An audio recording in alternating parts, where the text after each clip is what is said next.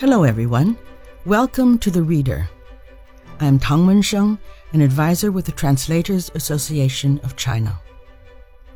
What I'm going to read for you today is from Following a Path of Peaceful Development and Working to Build a Global Community of Shared Future, which is part of the report to the 19th National Congress of the Communist Party of China, October 18, 2017.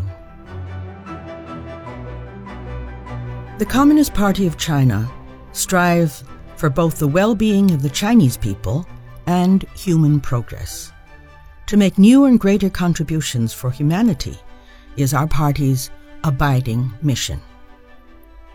China will continue to hold high the banner of peace, development, cooperation, and mutual benefit, and uphold its fundamental foreign policy goal of preserving world peace and promoting common development.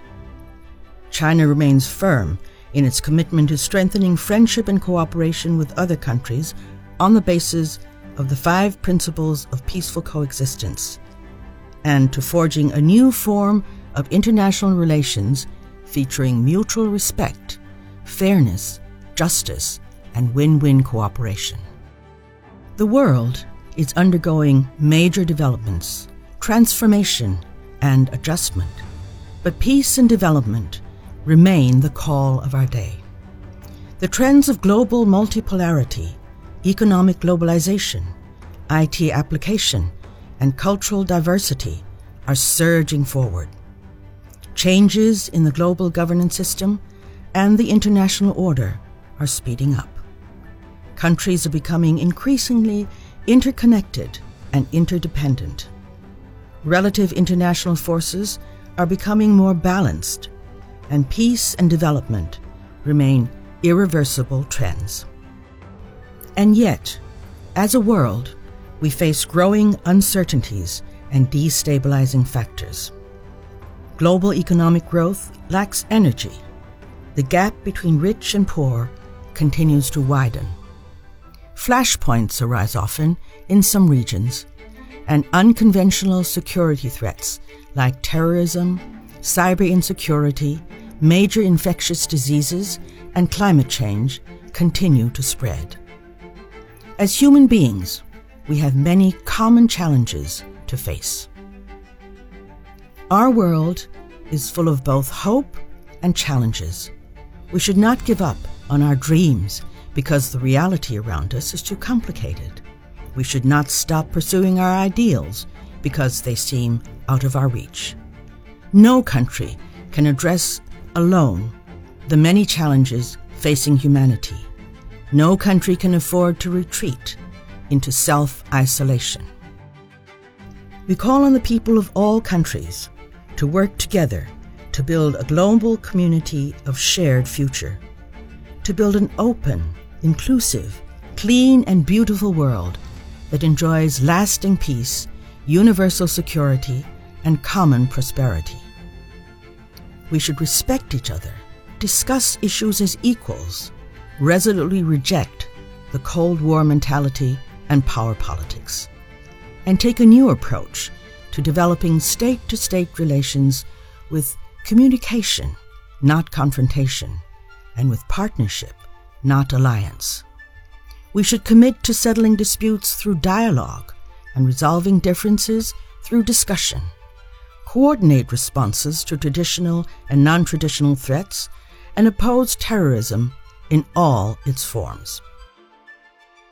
We should stick together through thick and thin, facilitate free trade and investment, and make economic globalization more open, inclusive, and balanced so that its benefits are shared by all. We should respect the diversity of civilizations.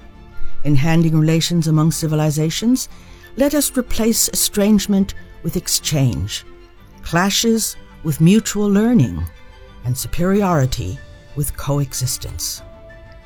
We should be good friends to the environment, cooperate to tackle climate change, and protect our planet for the sake of human survival.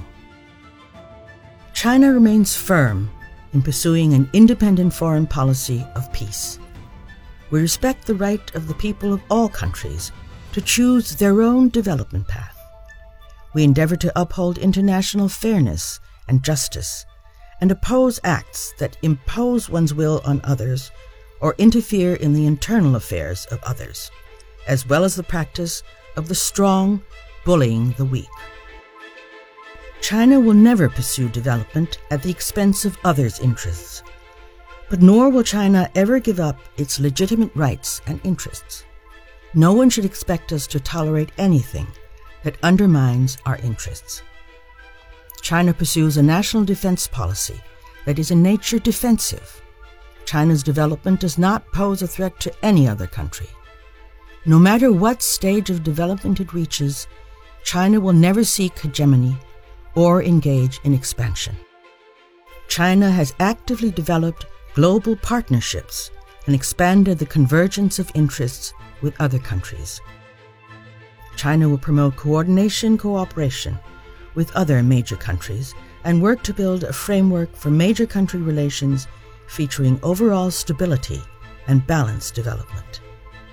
China will deepen relations with its neighbors in accordance with the principle of amity, sincerity, mutual benefit, and inclusiveness, and the policy of forging friendship and partnership with our neighbors. Guided by the principle of upholding justice while pursuing shared interests and the principle of sincerity, real results, affinity, and good faith, China will work to strengthen solidarity and cooperation with other developing countries. We will strengthen exchanges and cooperation with the political parties and organizations of other countries and encourage people's congresses, CPPCC committees, the military, local governments, and people's organizations to engage in exchanges with other countries. China adheres to the fundamental national policy of opening up and pursues development with its doors open wide. China will actively promote international cooperation through the Belt and Road Initiative. In doing so, we hope to achieve policy, infrastructure, trade, financial, and people to people connectivity, and thus build a new platform for international cooperation to create new drivers of shared development. China will increase assistance to other developing countries, especially the least developed countries, and do its part to reduce the North South development gap. China will support multilateral trade regimes and work to facilitate the establishment of free trade areas and build an open world economy. China follows the principle of achieving shared growth through discussion and collaboration in engaging in global governance. China stands for democracy in international relations and the equality of all countries, big or small, strong or weak, rich or poor. China supports the United Nations in playing an active role in international affairs and supports the efforts of other developing countries to increase their representation and strengthen their voice in international affairs. China will continue to play its part as a major and responsible country, taking an active part in reforming and developing the global governance system, and keep contributing Chinese wisdom and strength to global governance. Comrades, the future of the world rests in the hands of the people of all countries. The future of humanity hinges on the choices they make. We, the Chinese, are ready to work with the people of all other countries to build a global community of shared future and create a bright tomorrow for all of us.